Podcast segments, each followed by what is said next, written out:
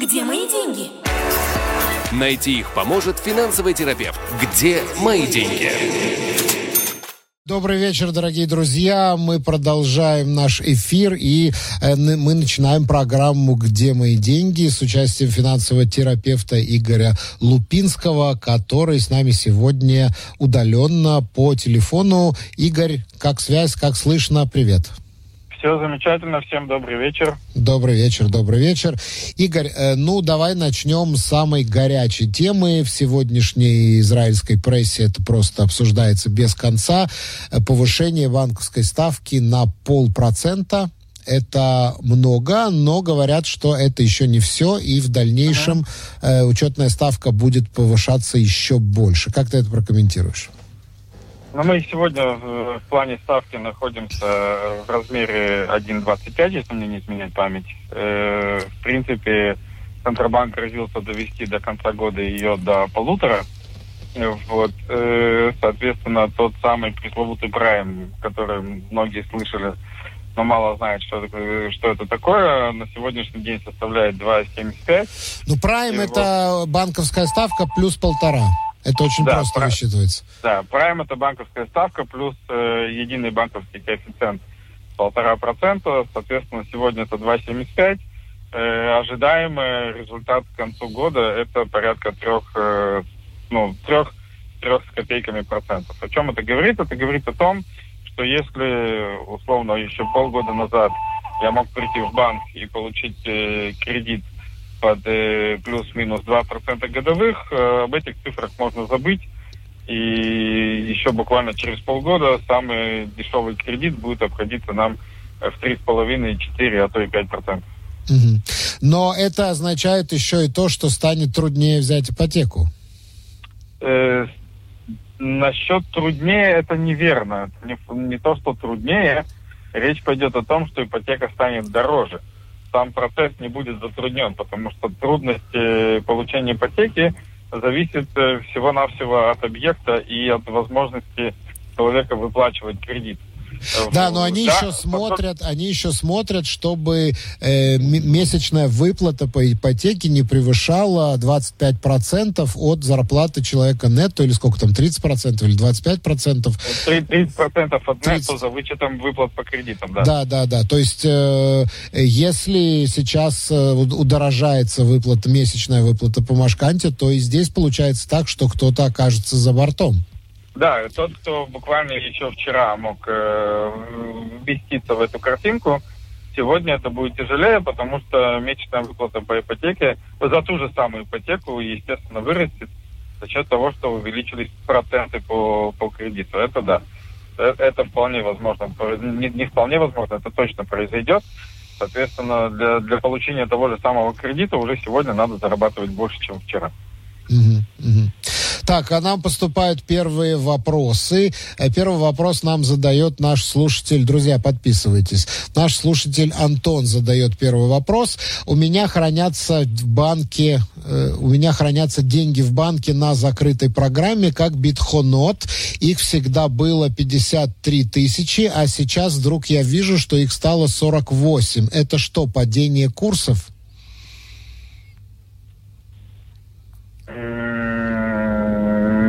Но у меня появились только дополнительные вопросы, а в каком виде эти деньги хранятся. То есть, э, если это были шекели, то они уменьшиться сами по себе не могли.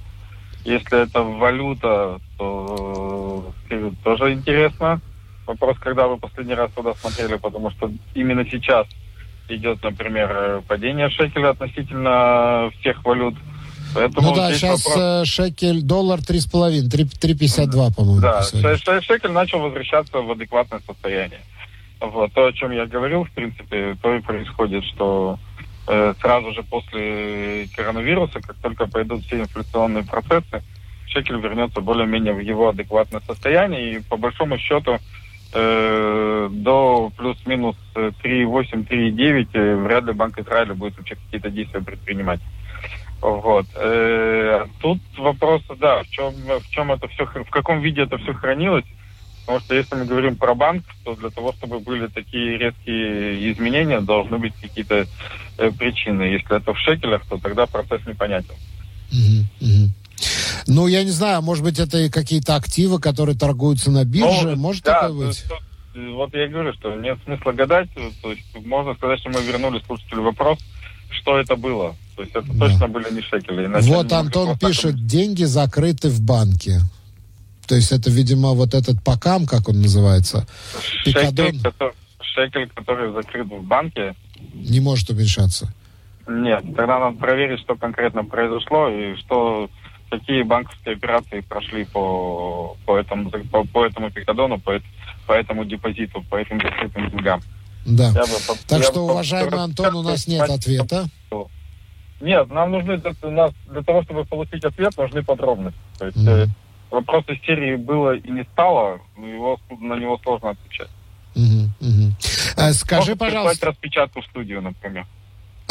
Э, скажи, пожалуйста, а, э, решение банка о повышении учетной ставки – это э, такой инструмент для того, чтобы бороться с инфляцией? Это из-за инфляции делается? Смотри, это не инструмент, чтобы бороться с инфляцией, то есть этим побороть инфляцию невозможно. Это инструмент для того, чтобы затормозить инфляцию. То есть смотри, что происходит. Что такое инфляция, да? То есть э, есть масса определений, там, удешевление денег, удорожение товаров. Тут какой точки зрения посмотреть. Но э, по факту происходит то, что э, товаров становится э, меньше, чем денег, то есть денег больше. Соответственно, мы готовы покупать товары за любые деньги, условно. Вот, соответственно, товары начинают дорожать, соответственно, наши деньги начинают дешеветь. Теперь, если в этой ситуации э, предоставить дешевые деньги, то человек э, пойдет и купит еще дорогих товаров, товары подорожают еще больше, деньги подешевеют еще больше. Поэтому Центробанк в подобных ситуациях старается удорожать деньги. То, то есть сократить доступ к дешевым деньгам, сделать деньги более дорогими, вот, и таким образом сбалансировать вот это вот э, несколько безумное, ну, увеличенное потребление. Uh-huh, uh-huh. Вот. Э, это с другой стороны бьет, э, то есть там есть и другие э, при этом отрицательные эффекты. Вот. Но это способ, опять-таки, вот инфляцию тормознуть. То есть здесь э, нас, потребителей, загоняют в определенные рамки, где говорят, вот в данный момент с потреблением надо остановиться. Да. Обычно это бьет по дорогостоящим областям, типа того же э, строительной отрасли и так далее, и так далее. То есть все, что выходит за рамки базового потребления, потому что на базовом потреблении э, потребитель все равно сосредотачивается, то есть он себе в этом не отказывает. А все, что находится за рамками базового потребления, начинает сокращаться. Ирина задает вопрос. Э, Игорь, советуете ли вы тем, кто сегодня берет ипотеку, брать часть с привязкой к прайму э, и вырастет ли процент по покамам, по этим э, пикадонам в банках? Значит, э, начну с конца, с более легкого вопроса по поводу процента по депозитам в банках. Э, да, по идее, процент по ним тоже должен вырасти. Но это исключительно по идее. Это зависит от того, опять-таки, насколько банки заинтересованы в наших деньгах. Э, проблема Израиля заключается в том, что, скажем так, проблема трусливых инвесторов в Израиле, потому что это тех людей, которые кроме как за пределы банка э, с точки зрения инвестиций боятся выходить, заключается в том, что израильским банкам деньги не нужны. Вот. У них, если мы представим банк как магазин, у них условно затоварка, у них э, перегружен склад деньгами, вот, и у них нет э, причины и потребности э, эти деньги от нас э, к себе э, призывать. Поэтому нет причины давать э, адекватных процентов по депозитам. Соответственно, те, у кого э, депозиты старые, и, и у них там было, не знаю, там, прайм минус одна сотая, например, вот, или прайм минус 1,59, так что получалось одна сотая, то увеличение прайма э, автоматически сейчас создало э, более высокий процент по депозиту.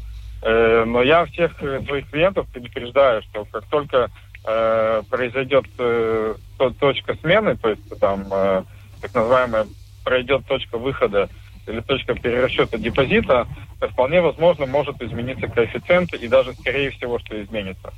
Поэтому я бы не рассчитывал на легкое вот такое автоматическое подорожание депозитов и проверял бы, что банки с вашими депозитами будут делать. Вполне возможно, что в ближайший перерасчет они увеличат коэффициент, и все вернется на ту же самую э, пресловутую одну сотую.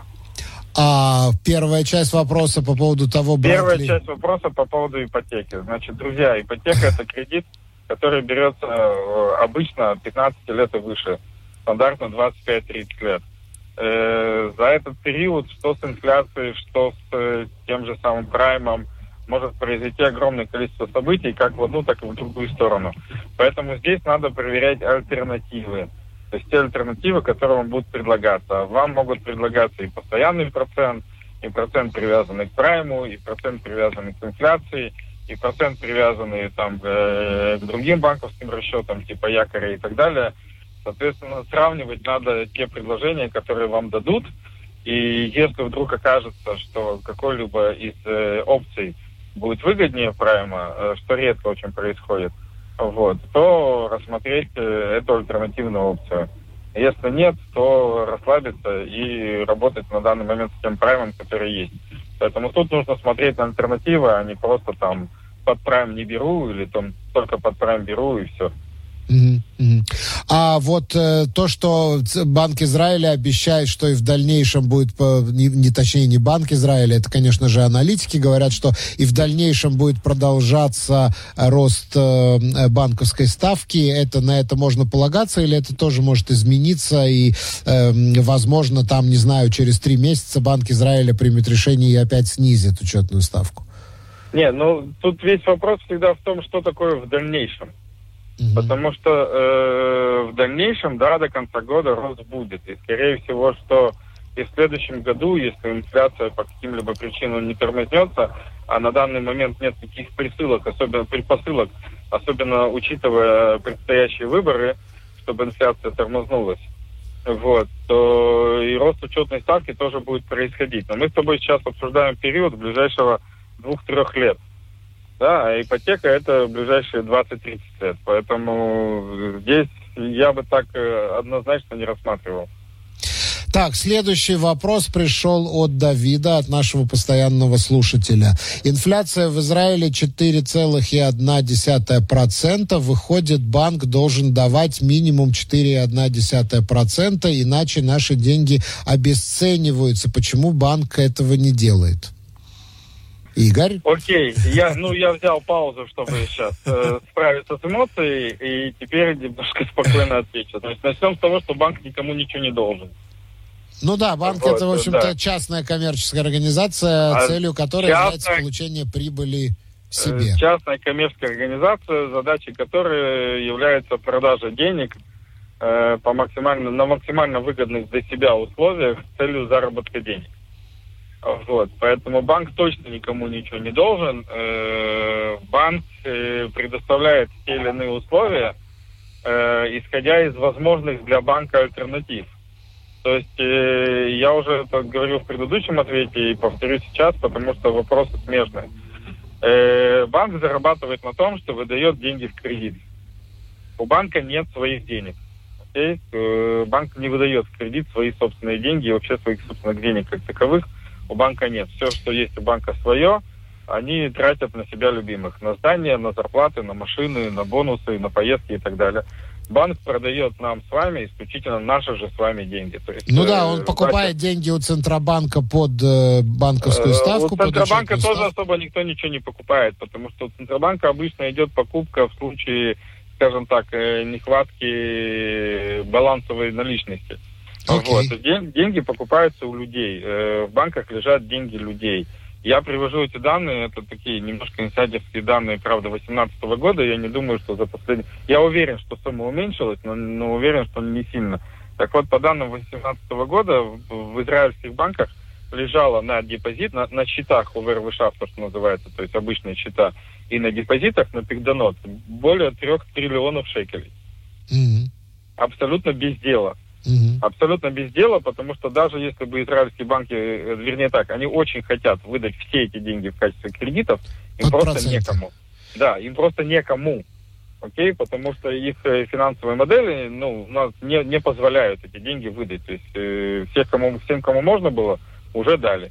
То есть вот. эти деньги Больше фактически некому. лежат мертвым грузом и не участвуют да, в экономике? Да, да, поэтому, поэтому э, если банк захочет, если завтра появится клиент, которому очень надо дать кредит, у банков израильских деньги есть, им новые деньги не нужны.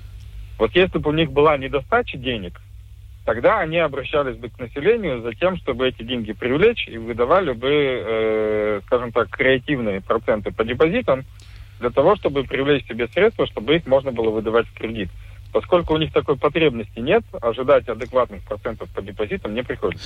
Да, но я думаю, что Давид э, спрашивает про какой-то принцип, что вот, допустим, высчитывать э, процент, который должен платить банк по, э, по, на, по этому депозиту, да, это должен быть уровень инфляции, чтобы наши сбережения как минимум не обесценивались. То есть логика понятна, но это какая-то... А я отвечаю, что бы... это, я отвечаю, что это неверно. Если Нет, бы... понятно, что если бы это был некий, некий государственный банк, э, которым мы хранили бы наши деньги, то, возможно, мы могли бы и... выдвигать такие требования, но реально это не может работать. И, и, и, и тоже вряд ли, да. То есть э, такие вещи должны иметь экономический смысл для той структуры, которая предоставляет. Иначе где ей брать, э, собственно говоря, те проценты, которые надо платить по депозиту? Называется «Зачем?». Вот. Поэтому логики в этом, то есть и в этом есть житейская логика. Это то, что я говорю у себя на всех семинарах и на интенсивах и так далее. То зачастую житейская логика к логикам систем – которыми мы сотрудничаем, будь то банковская, страховая, пенсионная и так далее, не имеет никакого отношения абсолютно. Вот. Да, но я, я просто могу сделать еще один вывод из всего этого, что Давид абсолютно прав в том, что для того, чтобы наши деньги не, э, не обесценивались, нам надо их как-то вкладывать, чтобы хотя бы получать столько процентов, насколько наши деньги за год обесценились. Иначе... О, отлично! То есть ты приходишь к тому, ты сейчас озвучиваешь то, что я э, вещаю, можно сказать, уже последние шесть лет на каждом интенсиве о том, что, друзья, инвестирование – это часть семейного бюджета в обязательном порядке. Вы должны уметь свои остатки, свои сбережения не просто хранить там в матрасах, банках и так далее. Вы должны уметь это инвестировать с доходностью, превышающей ну, в минимуме инфляцию, а в лучшем случае дающей вам э, в том числе удешевление вашей будущей жизни. Условно, если у вас есть какие-либо там потребности лет через 10, к примеру, там, не знаю, у вас ребенку там 10 лет, и вы хотите, чтобы он через 10 лет пошел в университет, который стоит тысяч, там, 30-60, то эти 30-60 можно обеспечить уже сегодня инвестированием, вот, а не кредитом через 10 лет. То есть э, для того, если вы действительно заботитесь о том, чтобы ваши деньги не дешевели, не превращались э, в воздух, то их надо уметь инвестировать и банк это не инструмент для инвестирования в Израиле совсем. В Израиле есть масса других инструментов для этой цели. Да, то есть это как-то Алиса в стране чудес, да, чтобы остаться на месте, надо быстро-быстро бежать. Э, то есть если ты не заработал на свои сбережения за последний год 4,1%, то фактически ты потерял деньги, твои сбережения то, не то, сохранились. То, то, у тебя, да, то у тебя стало на 4% меньше денег, да. Слушай, но реально инфляция, я смотрю на цены, и мне кажется, что реальная инфляция намного больше, чем 4%. Это они там вычисляют по какой-то своей формуле, по которой, по-моему, совершенно не отражает реалии. Э, ну, посмотри, что посмотри, Не, вообще, в супере. Да, давай тоже смотреть, да, инфляция, инфляция и рознь. То есть есть так называемые отраслевые инфляции, как, например, э, пресловутая, которую мы тоже обсуждали уже не раз, э, инфляция в строительном центре, да, в строительной отрасли, Мадат Бния.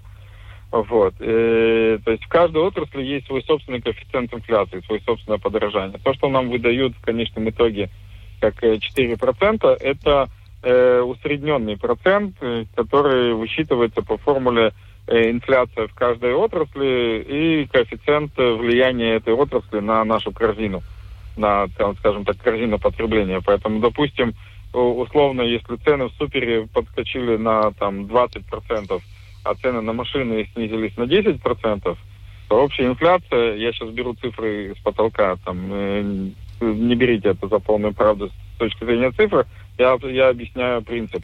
То общая инфляция будет 10%, например, да, но мы в магазины ощущаем это гораздо сильнее, а вот машину, в принципе, покупать особо не собираемся. Поэтому есть вещи, которые дорожают, есть вещи, которые дешевеют или остаются на том же уровне, поэтому общая инфляция, она, допустим, вот 4%. Но в некоторых местах ты прав, она может быть гораздо сильнее.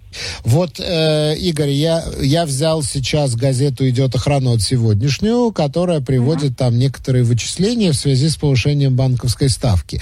Вот, например, если у вас ипотека на миллион шекелей на 20 лет, и из них 450 тысяч, то есть 45% привязаны к банковской учетной, к прайму, простите, не к банковской, а к прайму. Прайму, да. Да, э, то сегодня ваша месячная выплата составляет примерно 5200, а э, после повышения прайма она будет составлять 5307. То есть фактически рост составляет э, всего-навсего 107 шекелей. Э, Это ну, не всего-навсего 107 107 шекелей. Ну, понятно, что если посчитать это на 20 лет, получится 25 тысяч, да, но как бы э, в, месячной, в, в месячной выплате это такой рост, который, ну, 170 шекелей вряд ли это кто-то даже почувствует. Почему же такой сырбор?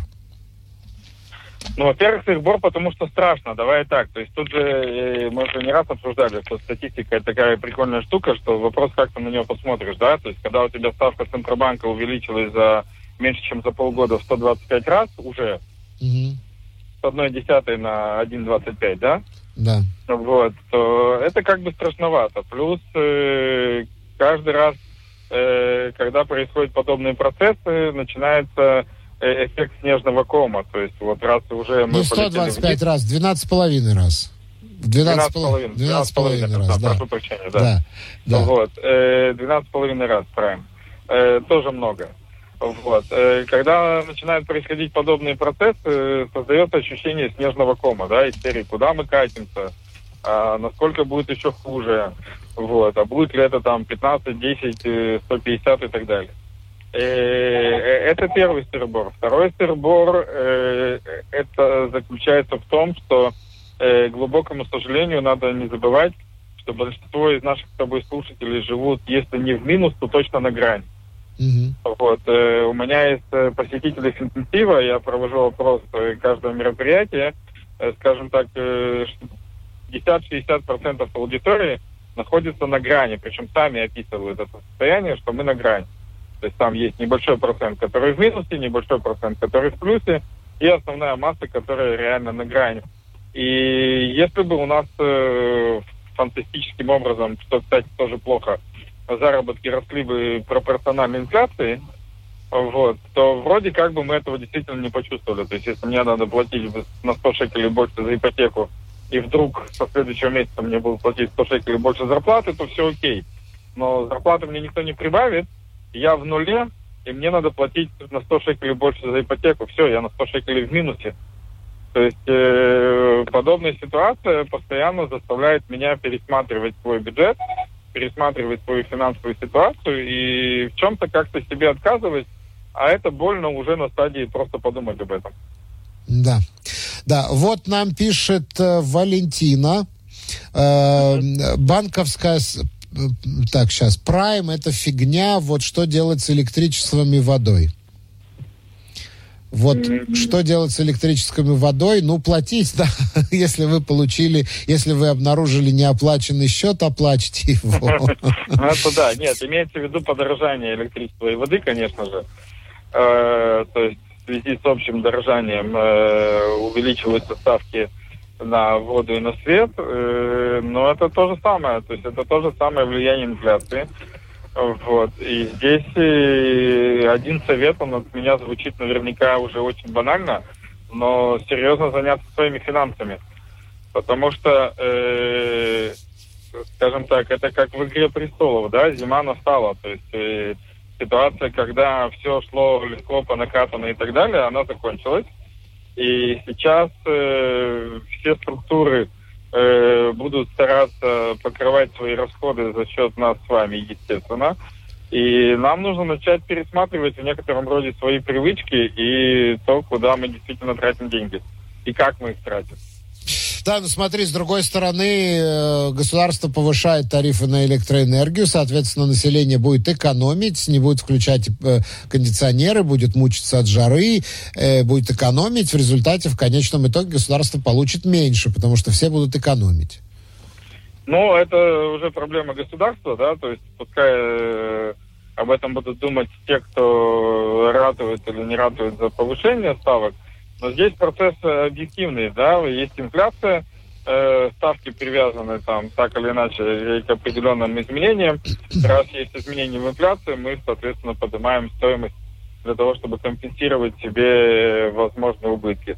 Э, если окажется, что при этом э, мы стали, собственно говоря, меньше платить за электричество и меньше платить за воду, и у компании стало, и стало еще меньше денег, чем было раньше, то им придется как-то этот вопрос решать.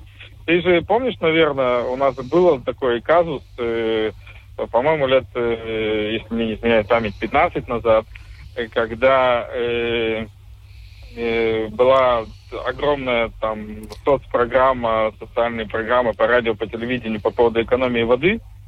Вот. Да, да, да. Израиль да, Митьябешет. Израиль да, да, да, да, да, да. Израиль Митьябешет была огромная кампания про экономию воды, все прониклись.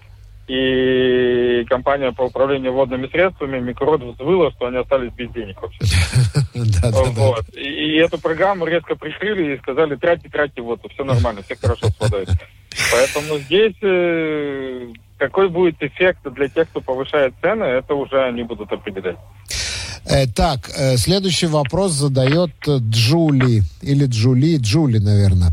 Э, добрый вечер. Вопрос к Игорю. Есть ли какие-то ограничения в зарплате, если человек получает кицбатный худ, пособие по инвалидности, включая такана 15, это 15 параграф, по производственной травме? На нехуд клалит, на общую инвалидность, таблицу на сайте нашла, а на производственную инвалидность нет. Я боюсь соврать, потому что все зависит от э, типа выданной инвалидности в производственном варианте. По-моему, там вплоть до того, что нет ограничений, но я хочу ответить по-другому. Что э, вопрос, есть ли ограничения по зарплате, это вопрос неправильный. Э, потому что если вы можете зарабатывать э, больше все возможные выплаты, то не отказывайте себе ни в чем и зарабатывайте. Вот. И когда это пограничный вопрос, вернее так, э, в любом случае э, никто не отменяет выплаты.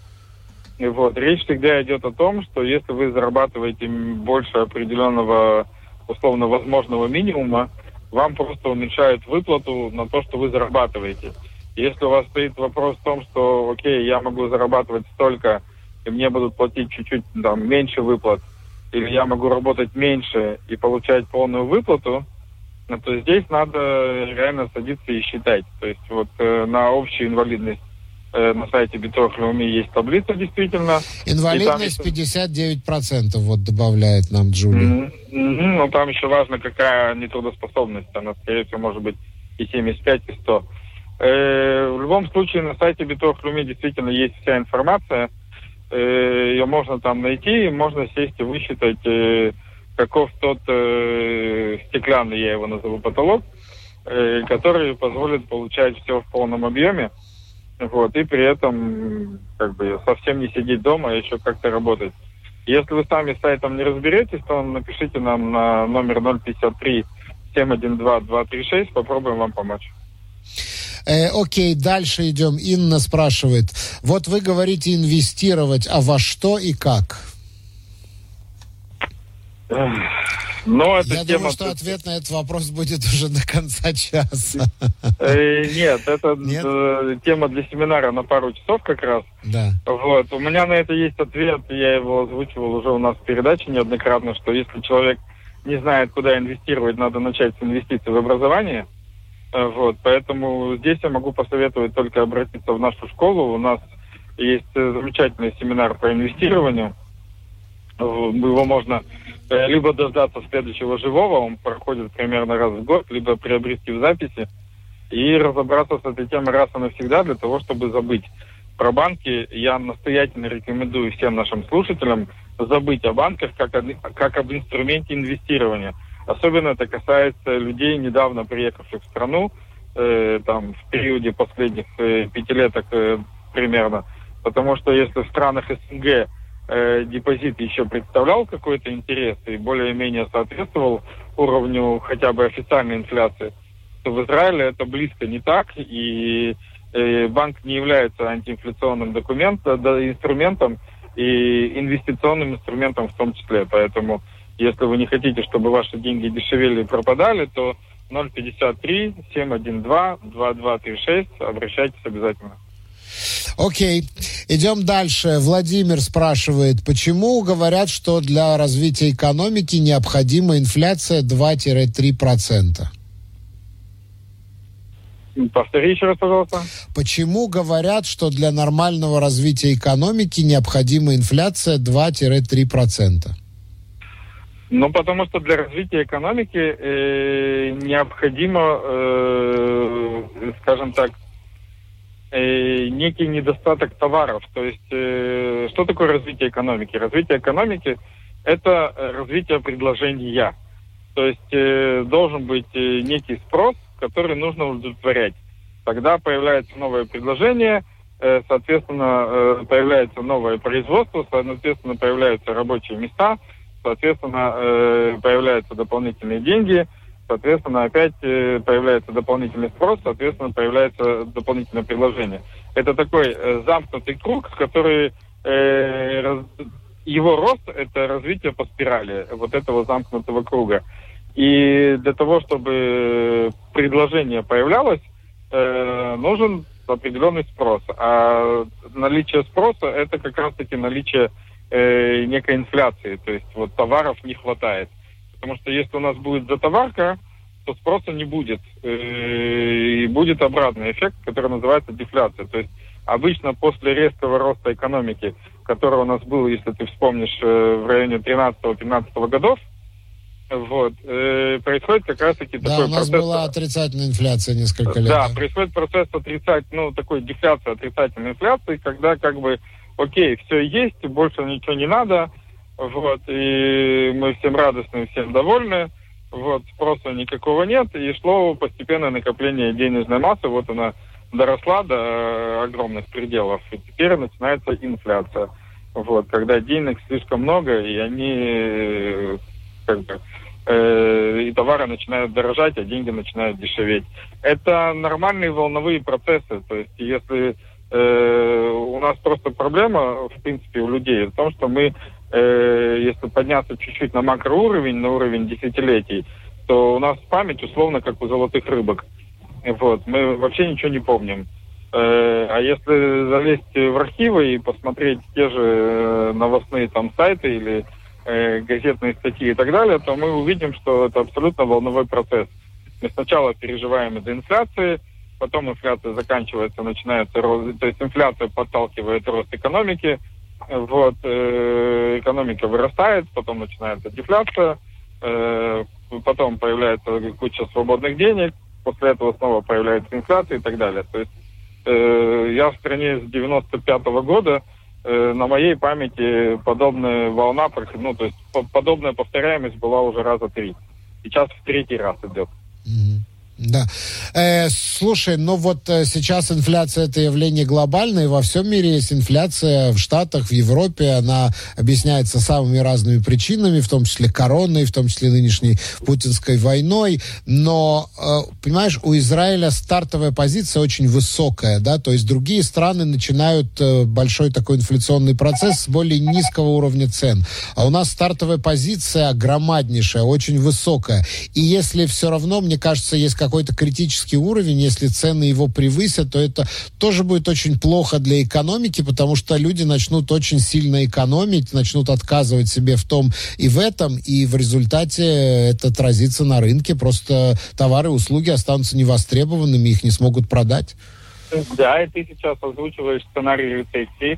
Вообще, когда начинается инфляция, всегда есть два сценария. Когда сценарий оптимистичный, когда возникла инфляция, Э, сможет подтолкнуть экономику, выдать дополнительное предложение, Э, то есть что произойдет, да, когда все дорожает, вот, при этом э, покупательная способность остается, появляются новые игроки, которые предлагают товары дешевле.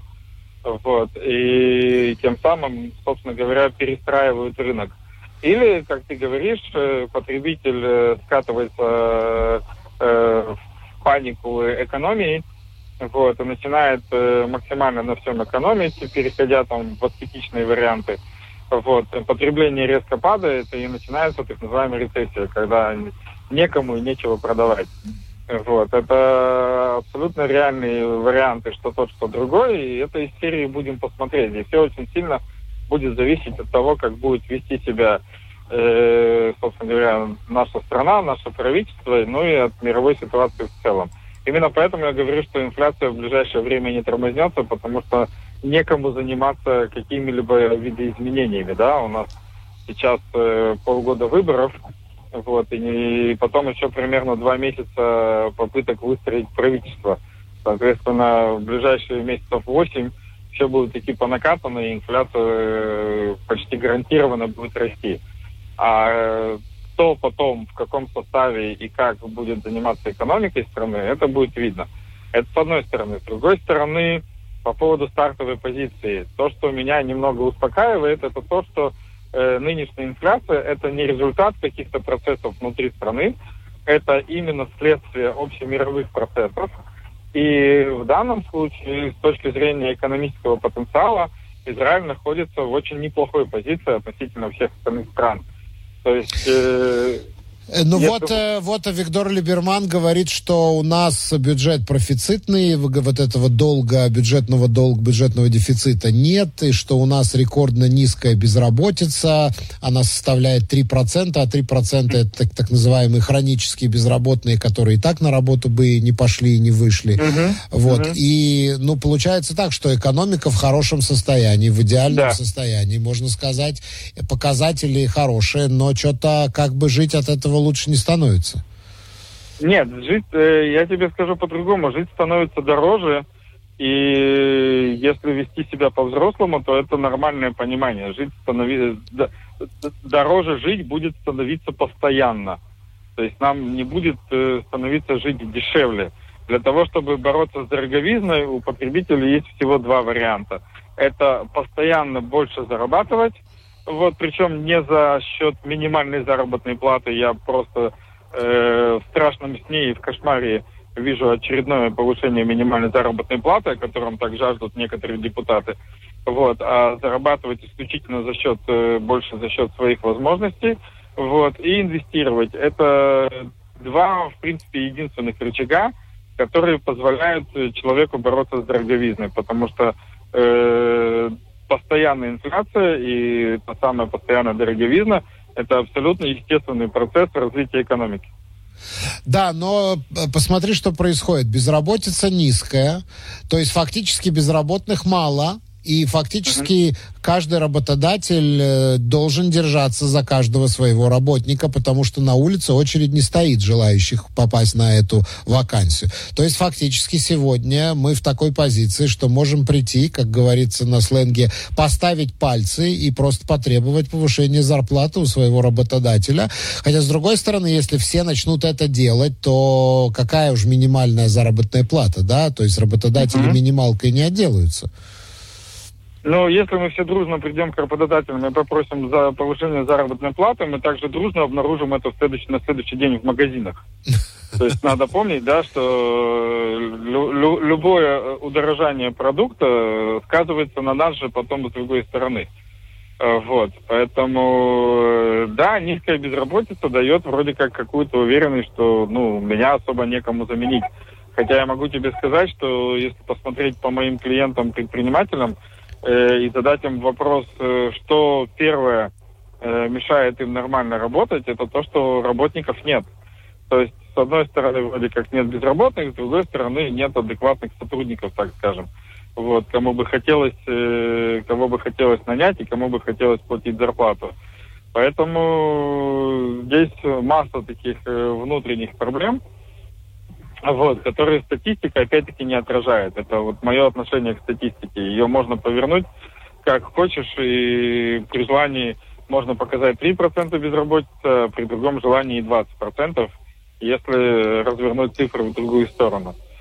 Поэтому если мы идем э, на, в риторике рекомендаций, то единственное, что я могу людям порекомендовать, это то, что все, финансовая зима действительно наступила.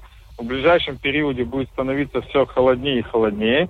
И поэтому, если вы до вчерашнего дня своими финансами никак не занимались, учет не вели и работали по, из головы по накатанной, то подобные, скажем так, подобная привычка в ближайший год-два может привести вас к очень плачевным результатам финансовым. Да.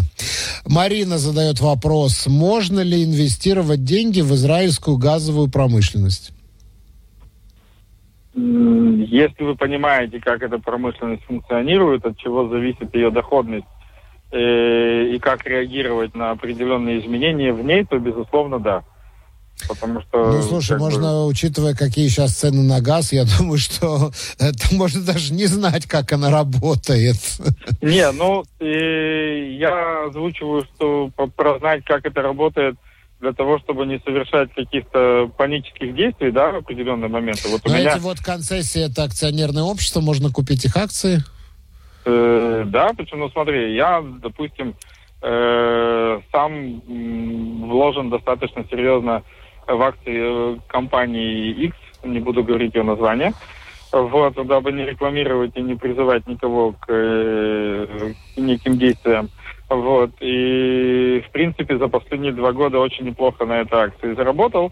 Э, но вот ровно сегодня, допустим, то есть понятное дело, что это всегда движение, понятное дело, что это всегда изменение, но там за последние две недели эта акция улетела вниз на 25%. Поэтому, если понимаешь, как это все работает, от чего это зависит и какая перспектива ждет, то можно расслабиться вот, и спокойно инвестировать. А если человек не очень знает, как работает рынок, вот, э, от чего зависит э, ценник той или иной промышленности в моменте, то это просто вызовет некие панические действия, которые приведут только к потере денег, а не к заработку. Да.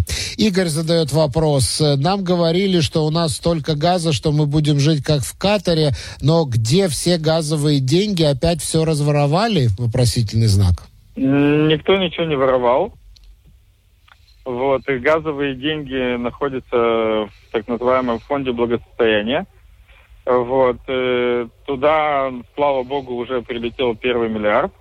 Э, кроме того, что туда будут поступать деньги от продажи Э, по закону, который был принят об этом фонде, э, после первого миллиарда фонд начнет самостоятельно инвестировать деньги тоже. Э, В того, Израиле чтобы или эти... за рубежом? Я не знаю во что. То есть э, я честно не знаю, во что конкретно они собираются инвестировать. Как бы я знаю, что да, э, этот процесс будет происходить. То есть там не лежат тугрики и не пылятся, э, а эти деньги инвестируются. На данный момент э, все, что известно про этот фонд, это как раз-таки вот первичная стадия. Условно, давайте соберем там денежек. Э, никакой программы по распределению денег из этого фонда и по тем э, целевым программам, куда будут идти деньги из этого фонда, пока нет. Я думаю, что э, это будет головная боль как раз-таки вот следующего правительства. Поэтому выбирайте с умом того, кого будете выбирать, и посмотрим, что они решат. Ну вот, как всегда, в последние минуты начинают идти вопросы. Константин спрашивает, Игорь, правда ли, что в России отменили ограничения на вывоз валюты, можно вывозить миллион долларов в месяц? Я такого не слышал. Ну вот, видимо, непроверенная информация у вас, Константин. Э, Все на этом, дорогие друзья. Наше время подходит к концу. Игорь Лупинский, большое спасибо. Я благодарю тебя за участие в нашей программе. Мы прощаемся с тобой на неделю. В следующую неделю ты тоже будешь по телефону, потому что у тебя выступление в Афуле, насколько я помню. Да, так что встретимся с северянами ровно через э, 37 минут. Да, вот, вот приходят вопросы. Ответим еще на один вопрос. Давай, давай. Старшая дочь принципиально не хочет покупать квартиру, даже при нашем первом взносе 30% готова платить за схерут, жить в большой квартире, но сейчас и платить дяде. Как с ней бороться? Спрашивает нас Хатабыч. Не надо с ней бороться, оставьте дочь в покое. Если у вас есть свободные деньги, проинвестируйте их и создайте там капитал ей внукам, э, как хотите. То есть, если вы заставляете ее купить квартиру ради ее финансовой безопасности, ее можно обеспечить по-другому, а человека оставьте в покое. Все, Игорь, большое спасибо, и мы прощаемся с тобой на неделю. Пока-пока. До встречи через неделю. Пока. Где мои деньги? Найти их поможет финансовый терапевт. Где мои деньги?